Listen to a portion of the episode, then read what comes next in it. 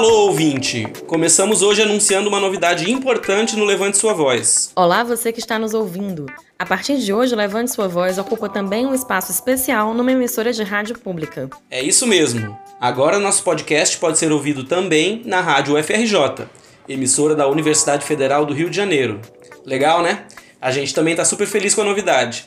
Mas continuamos disponíveis nas plataformas agregadoras de podcast, como Spotify, Deezer, Google Podcast, Overcast, Pocket Casts, Breaker, Radio Public e YouTube. A gente está em muito lugar, vai ser difícil você não encontrar. Ah, e é muito nome gringo. Essa estreia acontece em um momento muito pertinente, porque hoje vamos abordar as ameaças que a comunicação pública está sofrendo no Brasil. Então vamos lá! Aqui no nosso programa você fica por dentro das análises mais precisas sobre os temas quentes da comunicação no Brasil e no mundo.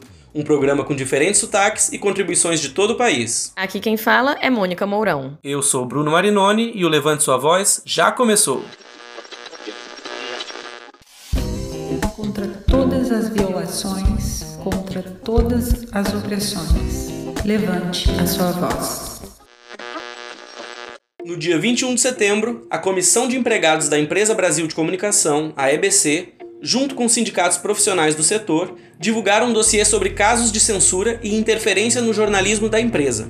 As interferências têm, em sua grande maioria, a motivação de proteger o governo federal. O documento traz 138 denúncias que abrangem interdições e cortes em matérias a serem veiculadas pela TV, rádio e agências de notícias da empresa. Os casos foram registrados durante o governo Bolsonaro, entre janeiro de 2019 e julho de 2020. O dossiê aponta que os principais alvos da censura foram as editorias de política e direitos humanos. A repercussão do assassinato da vereadora Marielle Franco e do motorista Anderson Gomes, por exemplo, foi suprimida. O mesmo aconteceu com cobertura sobre violação de direitos indígenas. Algumas fontes foram proibidas de serem consultadas, como é o caso da Anistia Internacional e da Human Rights Watch. Além da censura, Mônica, o documento denuncia também a pressão do governismo sobre o trabalho dos jornalistas.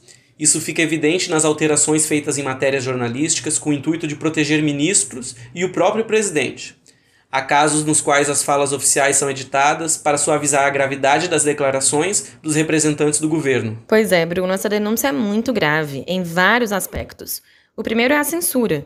Uma tentativa de distorcer a percepção das pessoas sobre a realidade, evitando que você tenha acesso a informações importantes. Outro problema é a interferência na autonomia de uma empresa pública para favorecer os partidários do governo. Exatamente, são 138 denúncias, uma média de dois casos por semana no período. Lembrando que nesse tipo de situação, nem todo mundo tem coragem de denunciar, pois sempre existe o medo de sofrer alguma perseguição no trabalho. Então, com certeza, o número real é ainda maior. É importante a gente lembrar também que a EBC completa 13 anos em dezembro e foi criada com a intenção de cumprir o artigo 223 da Constituição Federal, que prevê a existência de um sistema de comunicação pública. Esse sistema é diferente do sistema privado, que é o modelo hegemônico no Brasil e que tem seus interesses ligados ao mercado. Também é diferente do sistema estatal, que deveria servir para a prestação de contas dos órgãos estatais e do governo. Portanto, o sistema público deve ser um sistema autônomo, tanto em relação aos interesses particulares de cada governo, quanto aos interesses do mercado. Quem quer dinheiro? Os países citados geralmente como exemplos de países democráticos, em sua grande maioria, têm seus veículos de comunicação pública. Na Europa, por exemplo, eles existiam antes mesmo do sistema de comunicação comercial e lá avançaram bastante na regulação da comunicação, inclusive existem órgãos autônomos que fazem isso. Mas aqui no Brasil, quando se fala em regulação da comunicação, a mídia comercial se mobiliza logo para impedir. A EBC, desde que foi criada, passou a articular uma rede nacional robusta de emissoras estaduais e universitárias. Ou seja, ela confere o caráter de sistema articulado para o que antes eram iniciativas isoladas. Isso fortaleceu muito o conjunto de emissoras públicas. Para nos ajudar a entender um pouco sobre o tamanho dos impactos da censura nesse sistema público, o Levante Sua Voz conversou com o jornalista da EBC, Lucas Kraus, que é também diretor do Sindicato dos Jornalistas do Distrito Federal e integrante do coletivo Intervozes. Lucas, você pode apresentar para a gente e para os ouvintes do Levante Sua Voz o que o dossiê traz sobre a interferência do governo na EBC? Nesse nosso segundo dossiê, a quantidade de denúncias dobrou em relação ao período Temer. É, então você tem ali uma série de denúncias que chegaram para gente, vou citar algumas rapidamente, como né, uma blindagem ao tema da violência policial, principalmente contra negros e negras na periferia do país, você tem uma diminuição da cobertura de temas relacionados à população LGBTQI+, você tem uma excessiva proteção, a má administração da, da máquina pública, por exemplo, é, nesses problemas que tiveram em relação ao auxílio emergencial da Caixa Econômica Federal, que absolutamente não entraram nos veículos da EBC, aquelas filas enormes da Caixa Econômica Federal no início da, da concessão do auxílio emergencial agora durante a Covid, que não entrou nada disso, não entrou nenhuma imagem daquelas filas e nem, nem dos problemas, apenas quando o governo se pronunciava e falava bem do, do auxílio emergencial. Então, são vários outros temas. Você simplesmente censurar uma imagem da Marielle Franco, que tinha cinco segundos, né, durante um programa sobre o Jackson do Pandeiro, né, uma, um programa cultural em que em determinado trecho tinha uma imagem de Marielle Franco que foi simplesmente censurada, tirada do conteúdo. Você tem é, as denúncias que chegaram para a gente, por exemplo, sobre o desmatamento da Amazônia, da quantidade de reportagens que apenas falavam ao lado do governo. Lucas, como é que o Sindicato dos Jornalistas e os trabalhadores e trabalhadoras da EBC entendem essas opções do governo de interferir em um número tão variado de temas? É um aumento do autoritarismo no governo se revelando na comunicação pública, dentro da comunicação pública. É, no caso da TV, a gente tem essa comparação que às, às vezes a gente faz, quer dizer, no primeiro dia do governo de Michel Temer, ele acabou com o conselho curador da IBC, o espaço de representação da sociedade civil dentro de uma emissora pública, e também com o mandato de quatro anos não coincidente com o mandato da presidência da República, que também foi outro é, elemento construído dentro da EBC para que se tivesse autonomia, maior autonomia e independência. E no caso de Jair Bolsonaro, já, logo de início, em abril de 2019, uma portaria unificando as televisões, né? juntando a TV NBR com a TV Brasil, é, extinguindo a NBR, ou seja, todo o conteúdo estatal, é, migrando, passando para o conteúdo da TV pública. Isso revela esse formato de, né, essa estratégia revelada é, por essa unificação das TVs, mostra o quanto o governo não preza, não, não tem a menor vontade, não quer dar autonomia à EBC. Obrigada pela sua participação, Lucas. Realmente, esse caso de unificação da NBR com a TV Brasil mostra bem como o governo tenta nos confundir e transformar a comunicação pública em porta-voz oficial do Poder Executivo. A gente destaca também um outro indicador da fragilização da autonomia da comunicação pública. Dessa vez, a gente direciona os nossos microfones para a cidade de Natal. Lá, a TV Universitária do Rio Grande do Norte vem sofrendo com a ameaça de desmonte de sua equipe de jornalismo. No dia 3 de setembro, os telespectadores foram surpreendidos quando souberam que estavam assistindo à última edição do programa TVU Notícias. O mesmo aconteceu com o TVU Esporte. Criada em 1972, a TVU passou a integrar a Rede Nacional de Comunicação Pública em 2007, ano da criação da EBC. Ou seja, ela não faz parte da EBC, mas integra a rede de emissoras que a TV Brasil coordena, trocando conteúdos e atuando de forma integrada. O Levante Sua Voz pediu algumas informações para o ex-editor do programa TV Notícias, o jornalista Iano Flávio. Alô, Iano, beleza aí? É isso mesmo? A TV Universitária está enfrentando problema para produzir conteúdo? Conta um pouquinho para a gente.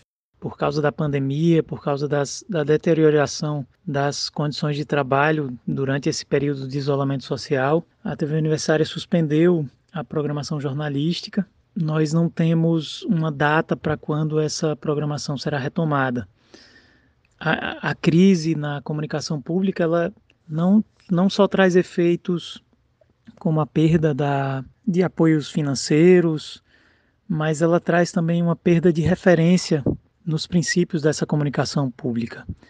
Quando a gente não tem referências, fica mais difícil defender o nosso trabalho no contexto local, nas pressões que surgem localmente para que as emissoras eh, mantenham o seu trabalho e tragam um conteúdo baseado naqueles princípios que, que estão previstos na lei, na lei da comunicação pública.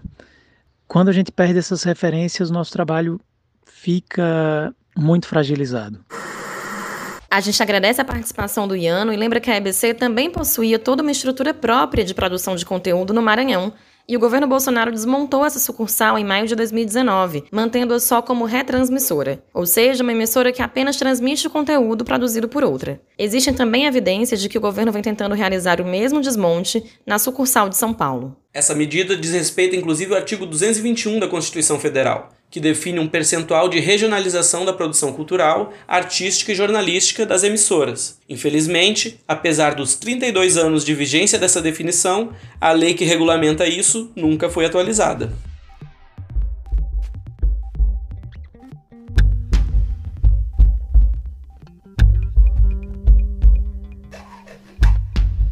Vozes amplificadas.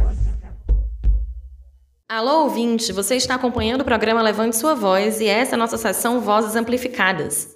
Aqui a gente conversa com o pessoal que está fazendo comunicação popular e também que atua em várias frentes de luta pelo Brasil. Hoje a gente convidou para trocar uma ideia com a gente a galera da Rádio Frei Caneca do Recife. A emissora demorou 56 anos para sair do papel. A emissora funciona atualmente na frequência 101.5 FM. Alô, Nice Lima. Nice é produtora e apresentadora da Frecaneca e vai nos contar como os recifenses conquistaram essa vitória.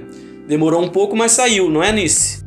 A Frecaneca ela foi uma emissora criada através de uma lei municipal, que é a Lei 6.511, de 1960, por iniciativa do vereador da época, Liberato Costa Júnior. O Liberato nos deixou, inclusive, sem ver esse projeto dele em prática, colocado em prática. Isso aconteceu em 2016, quando a rádio Africanec FM, 56 anos depois, ela saiu do papel, ela começou em caráter experimental no dia 30 de abril de 2016. E aí permanecemos assim por dois anos em caráter experimental. Claro que em 2017 a gente fez algumas ações especiais, como por exemplo cobertura do carnaval. Em 2018, mais precisamente no dia, 20, no dia 30, no dia 30 de, de junho, é, nós começamos com nossa transmissão de programas ao vivo, diário e com uma programação ininterrupta. Né? Então, todos os dias a gente tinha programação, tinha microfone aberto. Essa história é muito incrível. E como é que vocês da Frecaneca veem a diferença entre o que vocês fazem e o que fazem as rádios comerciais? O tempo, às vezes, para se analisar um produto, para saber se ele está dando certo ou não dentro de uma programação de uma emissora comercial, é o lucro que ele pode dar, o retorno né, de, de publicidade. Se não está dando retorno, tira do ar. Na emissora pública, é, para a gente, é mais importante esse feedback, esse contato com a sociedade do que com o lucro em si. É, a Frecaneca é ligada à Fundação de Cultura da cidade do Recife, ou seja, à prefeitura do, do Recife, mas ela busca ter essa autonomia. Quem está aqui também no nosso quadro Vozes Amplificadas hoje é o cineasta Gilmar Galache um dos idealizadores da Associação Cultural de Realizadores Indígenas, a Ascuri. O Gilmar é integrante do povo indígena Terena e acabou de fechar um contrato com a TVE de Mato Grosso do Sul para transmitir conteúdo produzido por indígenas articulados pela Ascuri. Alô, Gilmar! O que é que significa para a Ascuri ver seu conteúdo aparecendo na TV pública? A gente viu como assim, um momento de mostrar o nosso, o nosso trabalho tanto para a sociedade sul-mato-grossense que não é indígena, quanto nas aldeias, porque a TV ela chega nas aldeias também em algumas aldeias que não tem internet, a TV chega. Então, ter esse espaço da TV pública para a gente é uma é um revigora, né?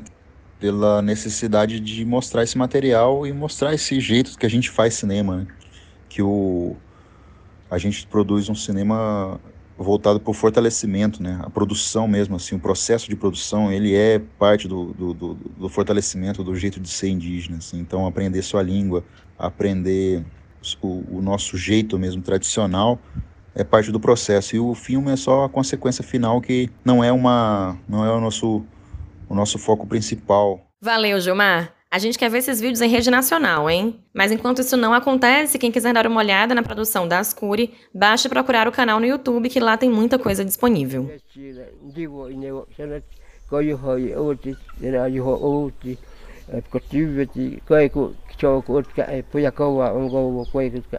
Cái puya ông câu như vậy nó ara ko cha pa ti ma ara ti